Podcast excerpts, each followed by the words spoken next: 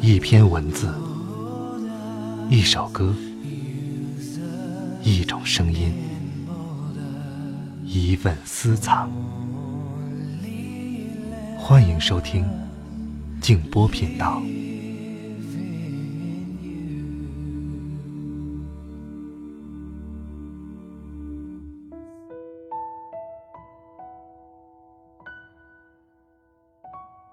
你是什么人？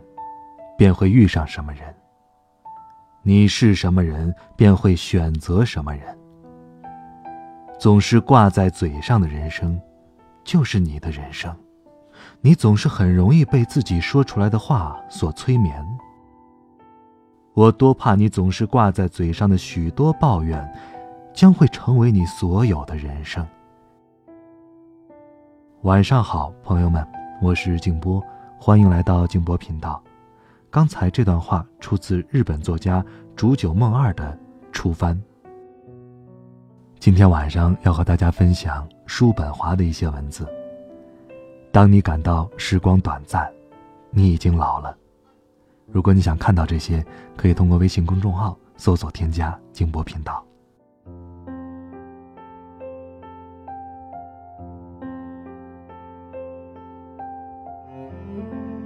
如果说，人生前半部分的根本特点在于不知满足的追求幸福，那么其后半生则充满着不幸的惶恐。所有幸福皆为虚无缥缈之物，而所有苦难则为实实在在的东西。因而，我们毕竟都变得谨小慎微，所渴望的仅仅是少一点痛苦和那种不再被人打扰的境遇，而。不是快乐。当我们年轻的时候，总是想象那些杰出人物和伟大事件会在我们的人生当中，伴随密集的鼓点和嘹亮的号角登场亮相。而在老年，当我们回首平生，发现他们都关门闭户，静静的睡着，没有人注意他们。人过四十。多数人难免产生愤世嫉俗的毛病，这是很自然的。人们都乐于从自己的性格出发去衡量他人，看到的情形是别人在思维或激情方面远远落后于己，所以他有意不同他人有任何来往，于是，不是喜爱孤独，就是仇恨孤独，或者顾影自怜。我们青春时代的活力与欢笑，部分是出于这样的事实：我们刚登上人生的巅峰，并不知道那边山脚下等待着的死神。然而，我们跨过山巅之后，看到的只是道听途说的死神的真实面目。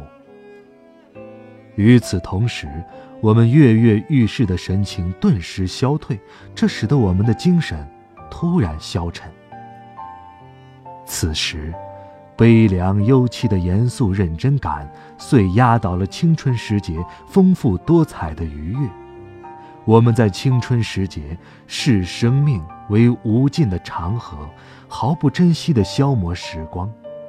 可是，当我们变得苍老时，越发感到时间弥足珍贵，犹如一个死囚一步步迈向断头台的感受一般。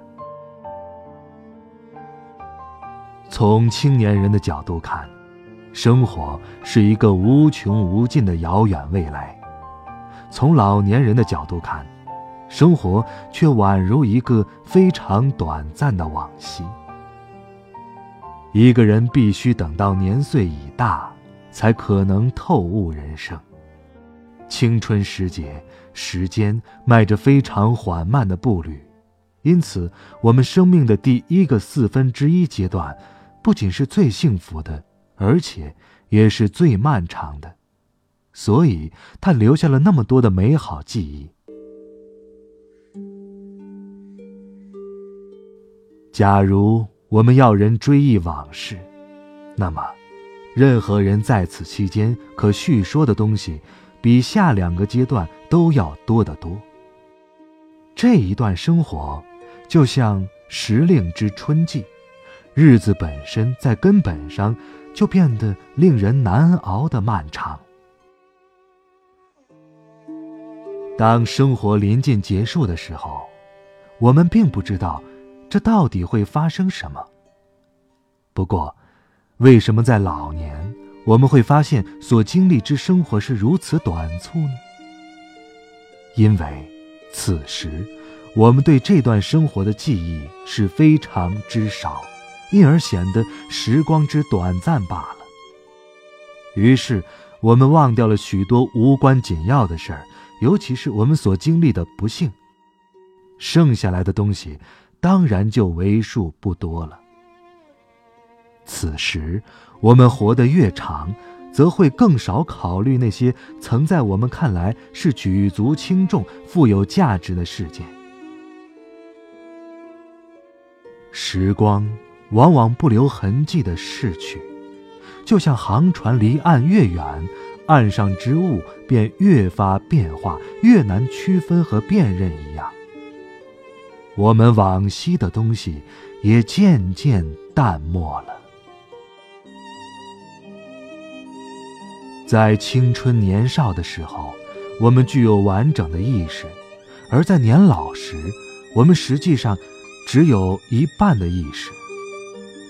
我们越变老。我们就越是减少意识的程度而活着。事物在我们眼前穿过，却不会产生任何印象，就像一件艺术作品被看过千百次之后，没有产生任何效果。我们做不得不做之事，过后又不知道所做的究竟是些什么。此时。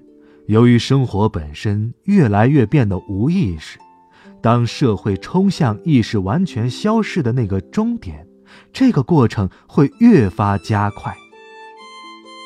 由于长时间养成的接受同一对象的习惯，智慧就会变得如此精疲力尽，任何事件所产生的效果会越来越小。由此看来，孩子们的一小时。比老人的一整日都漫长，因此，老人的时光像一个下滑的圆球一样，是做加速运动的。我们越年轻，就越容易感到无聊。儿童总是需要不停的玩耍，无论是游戏或者干活都行。如果不让他们这样，他们就会陷入可怕的无聊。青年人也复如是，随年龄增长，无聊日趋减少。我们一生最好的时光，即是在老态龙钟之日到来之时。因为，老人虽然情感的折磨平息了，但人生之重负却远较青年为甚。青年人长于直观式的感受，老年人擅长思索追忆，因此，青春是诗歌收获的季节，而老年则更适宜收获哲学。同样，在实际领域，我们青年人是由直观感受到的和体察到的东西所决定，而在老年呢，是由思维中的东西所决定的。人生的前四十年是于著书立说，而后三十年亦写些评论。奇怪的是，只有到生命的尾声，我们才真正听到和领悟到我们自身和目标，尤其是同世界的关系。老年长于避免不幸，青年乐于容忍。不幸，青年是一个不安的年岁，而老年则是一个休整的时节。人越老，人世之事则看得越清。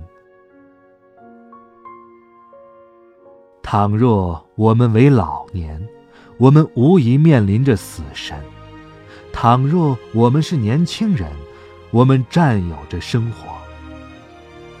问题在于，二者之中何者更可怕？而且，生活从整体上看，并不是那种过去比未来美好的东西。旧约传道书中说：“死亡之日比出生之日更美好。”想长命百岁，无论如何，都是一种浅薄的念头。有一句西班牙谚语说得好：“任何人活得越长，经历的邪恶便越多。”